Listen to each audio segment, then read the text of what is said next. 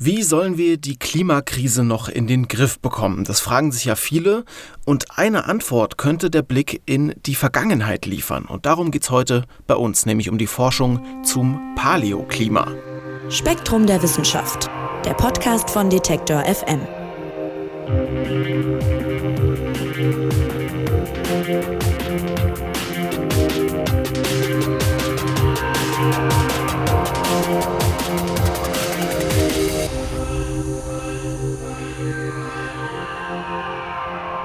Die UN-Klimakonferenz in Ägypten läuft auf Hochtouren. Seit vergangener Woche debattieren dort Wissenschaft, Politik und Klimaschutzorganisationen über mögliche Lösungen für die Klimakrise. Und wir haben ja hier im Podcast gerade für die Dauer der Konferenz einen kleinen Klimaschwerpunkt.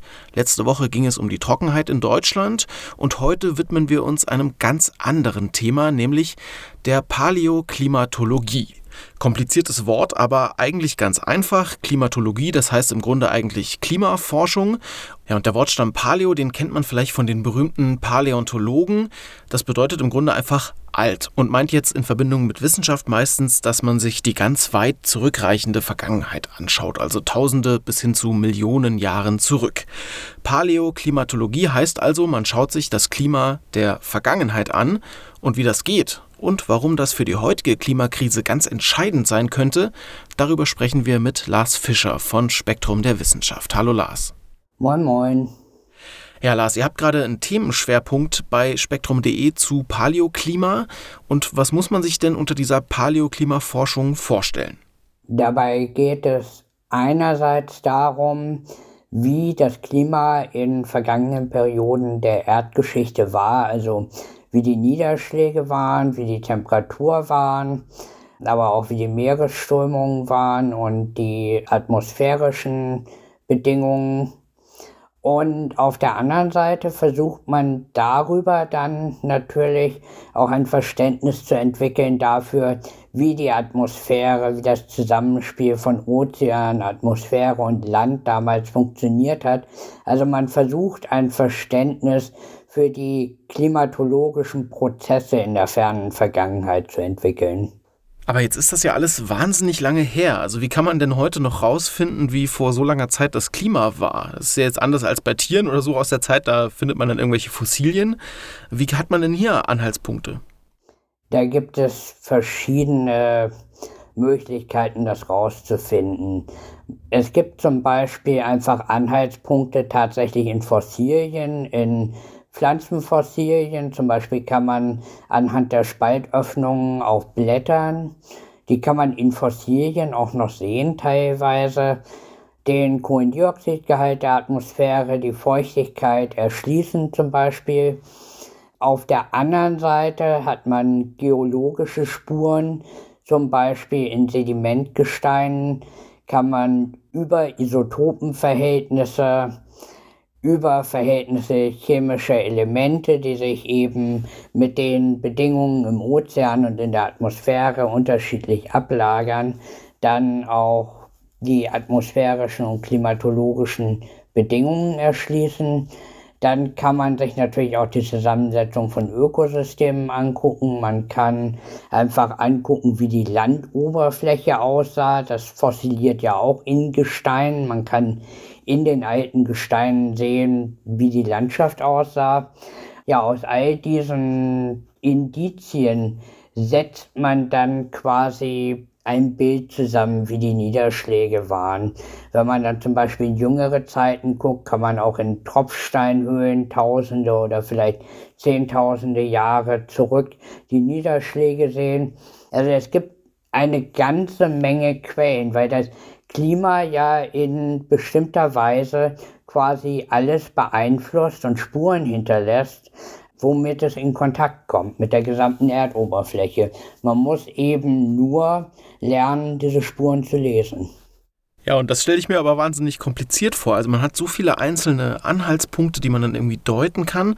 Und dann will man das ja alles noch in ein größeres zusammenhängendes Bild, hast du es genannt, also ein Klimamodell irgendwie transferieren. Wie geht denn das?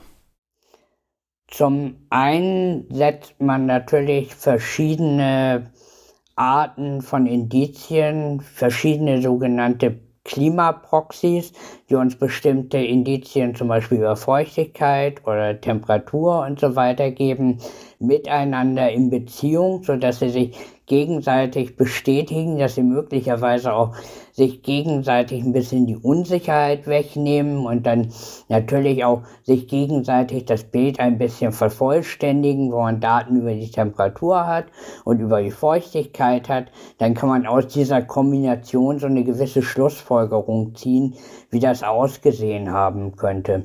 So setzt man das dann ein bisschen zusammen, aber das ist alles natürlich sehr, sehr lückenhaft, weil über die Millionen Jahre natürlich auch sehr viele Anhaltspunkte ja im Orkus der Zeit quasi verschwinden. Und um diese Lücken zu schließen, setzt man heutzutage auf Klimamodelle also auf Computermodellierungen, die versuchen, das Klima der vergangenen Zeit unter den Bedingungen der damaligen Zeit, also der Verteilung der Kontinente zum Beispiel, das, was man über die Erdoberfläche, über die Vegetation weiß und so weiter, versucht man eben Klimamodelle zu erstellen, in deren Daten dann wiederum die in der realen Welt gesammelten Daten einpassen. Ganz schön kompliziert und, und aufwendig, also hören wir da raus. Und das hat ja einen Grund, warum man das macht, Lars. Warum ist es so wichtig, das Klima von früher zu verstehen?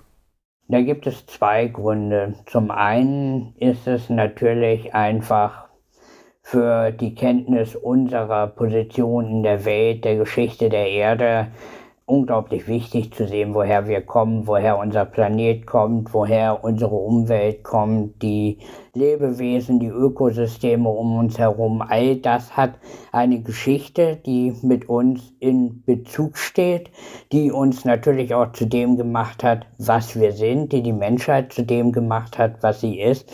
Das heißt, das ist eine ganz, ganz wesentliche Komponente aus meiner Sicht für unser Bild von uns selbst. Der andere Punkt ist natürlich, dass wir heute in der, in der Situation sind, dass wir als Menschen selbst eine geologische Kraft sind, die das Klima beeinflusst. Wir üben quasi einen Veränderungsdruck auf das Klima aus. Das Klima reagiert auf diesen Veränderungsdruck, aber das Klima ist eben so komplex, dass wir nur durch den Vergleich mit dieser Vergangenheit, wie das Klima in der Vergangenheit auf bestimmte Impulse und ja quasi Drücke reagiert hat, nur dadurch können wir heute auch Aussagen treffen, wie sich das Klima in unserer heutigen Welt als Reaktion auf den menschengemachten Klimawandel entwickelt. Und dadurch sehen wir natürlich in der Vergangenheit der Erde auch unsere eigene Zukunft. Ja, welche Rolle spielt denn das Klima von vor so langer Zeit für die heutige Klimakrise konkret? Also was kann man daraus zum Beispiel lernen? Das eine, was man lernen kann, ist ganz allgemein, dass Kohlendioxid, also das Klimagas, das wir heute so begeistert in die Atmosphäre pumpen, immer schon ein ganz, ganz wesentlicher Faktor bei der Veränderung des Klimas war, für die Temperaturen, für die Niederschläge, für das gesamte Erdsystem. Das sehen wir einerseits über die gesamte Periode der Erdgeschichte, andererseits aber auch ganz konkret in den großen, wichtigen Phasen starker Veränderungen, zum Beispiel die großen Massenaussterben in der Erdgeschichte, die zu einem großen Teil mit Kohlendioxid zusammenhingen. Und der zweite Punkt ist, dass wir uns natürlich in der Vergangenheit ganz spezifische Klimaphasen angucken können, speziell in der jüngeren Vergangenheit der letzten paar Millionen Jahre, in denen die Situation, zum Beispiel Kohlendioxid, Verteilung der Kontinente und so weiter, so ähnlich war oder genauso war wie heute. Und daraus können wir dann natürlich schließen, wenn damals die Situation war, wie sie heute war. Gucken wir uns doch mal an, wie die Welt damals aussah, wie die Temperaturen damals waren, wie die Niederschläge waren. Das heißt, wir haben in der Erdgeschichte konkret in den Warmphasen zwischen früheren Eiszeiten Vorbilder für das, was auf uns zukommt. Okay, und das heißt dann auch, dass man wirklich konkrete Klimaereignisse zum Beispiel wirklich sehen, in Anführungszeichen kann dann, ja? Also, oder wenn man jetzt mal angenommen, man guckt in einer Million Jahren in die Vergangenheit zurück, könnte man dann den menschengemachten Klimawandel auch irgendwie sozusagen darin erkennen? Den menschengemachten Klimawandel per se nicht. Das Problem ist ein bisschen, dass das, was wir jetzt mit der Atmosphäre machen, in seiner Geschwindigkeit natürlich ziemlich einzigartig ist. Und wenn wir in die Vergangenheit gucken, dann sehen wir an einem bestimmten Punkt zum Beispiel, okay, wir haben jetzt vielleicht einen Zeitpunkt mit etwas über 400 ppm Kohlendioxid in der Atmosphäre. Das ist ungefähr sowas wie heute und dann gucken wir, wie die Welt damals war. Aber damals war die Welt im Großen und Ganzen im Gleichgewicht, einfach weil die Veränderungen sehr viel langsamer passiert sind. Und äh, dadurch, dass die Veränderungen heute so unglaublich viel schneller passieren, gibt es natürlich Unterschiede. Das heißt, man hat gewisse Analogien, wo die Reise hingeht, aber auf der anderen Seite sind wir heutzutage natürlich in einer sehr spezifischen Situation, so dass wir das nicht eins zu eins übertragen können. Okay, aber du sagst, das äh, Erdklima im Vergleich war jetzt schon eher stabil in den letzten Millionen Jahren, weil ich hätte jetzt gedacht, irgendwelche Einschläge von irgendwelchen Asteroiden oder irgendwelche Eiszeiten, dass es da schon auch ähnlich krasse Veränderungen gab. Stabil ist natürlich relativ. Also wenn wir über Zeiträume von einigen hundert Millionen Jahren gucken, dann ging das Erdklima natürlich auf und ab und teilweise sehr rapide und teilweise sehr drastisch. Aber man muss eben auch sehen, wenn Veränderungen langsam passieren, haben so Systeme wie die Ozeane und die Atmosphäre, zum Beispiel Gase, die sich aus der Atmosphäre in den Ozeanen lösen und umgekehrt. Das hat alles Zeit, sich in einem gewissen Gleichgewicht zu entwickeln. Die Ökosysteme haben Zeit zu reagieren. Und wenn wir jetzt in einer Situation sind, in der diese Veränderungen sehr, sehr viel schneller gehen, dann ist man ganz weit aus dem Gleichgewicht raus. Dann passt quasi die Situation in den Ozeanen, auf den Landflächen gar nicht mehr zur Kohlendioxidkonzentration, weil sich das Gleichgewicht gar nicht eingestellt hat. Die Temperatur ist noch eine andere, weil Ozean und Landflächen unterschiedlich reagieren. Dann haben wir unterschiedliche Verteilungen von Feuchtigkeit, Wärme und Trockenheit, als wir sie hätten, wenn das System, sagen wir, 10.000 oder 15.000 Jahre Zeit gehabt hätte, sich auf die aktuelle Situation einzustellen, statt nur 50. Das Problem beim menschengemachten Klimawandel und den Veränderungen, die wir gerade erleben, ist also vor allem dann die Rasanz, mit der das passiert. Ja, das ist ein ganz wesentlicher Faktor, der das alles so schwer zu berechnen macht und äh, der auch den größten Teil der Probleme auslöst. Wenn der menschengemachte Klimawandel ungefähr so schnell ablaufen würde wie natürliche Klimawandel über die letzten 100 Millionen Jahre, dann könnte man sagen, naja gut, dann ist das, was heute passiert, letztendlich nur ein ganz gewöhnlicher Abschnitt der Erdgeschichte. Aber das ist ja nicht der Fall. Das, was heute passiert, ist ziemlich außergewöhnlich und ziemlich drastisch. Und äh, dadurch müssen wir eben auch mit relativ drastischen Konsequenzen rechnen. Wenn ein System so weit weg vom Gleichgewicht ist, wie das jetzt der Fall ist, dann bekommt man natürlich auch sehr dynamische und auch in gewisser Weise sehr gewalttätige Reaktionen des Systems. Hm, und auf die lassen uns auch mal noch kurz eingehen. Also, wenn man sich die Paläoklimatologie anguckt, was kann man denn da bisher an Ergebnissen ableiten für die Zukunft? Also, was erwartet uns? Das ist ein ganz guter Punkt, an dem ich jetzt nochmal das illustrieren kann, was ich eben gesagt habe. Wenn wir in die Zukunft gucken, anhand von Klimamodellen und in die Vergangenheit gucken, anhand vom Paläoklima, dann wissen wir, dass eine wärmere Erde deutlich feuchter ist. Einfach weil eine warme Atmosphäre mehr Wasser aufnehmen kann. Dadurch gibt es mehr Niederschläge, die über den Kontinenten abregnen. Das heißt, in der Zukunft, in der sich die Erde ja, in einem Gleichgewicht bei höherer Kohlendioxidkonzentration befindet, dann haben wir eine wärmere, aber eben auch eine etwas feuchtere Welt. Umgekehrt, und das ist das, was ich eben sagte, auf dem Weg dorthin, dadurch, dass sich diese Veränderung so schnell vollzieht, passiert eben was anderes. Die Kontinente, die Landflächen erwärmen sich bei diesem Klimawandel erstmal sehr viel schneller als der Ozean, weil das Wasser natürlich sehr, sehr viel Wärme aufnehmen kann.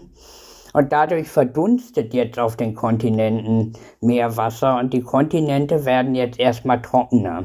Das heißt, langfristig gesehen sagt uns das Paläoklima, okay, eine wärmere Welt ist feuchter.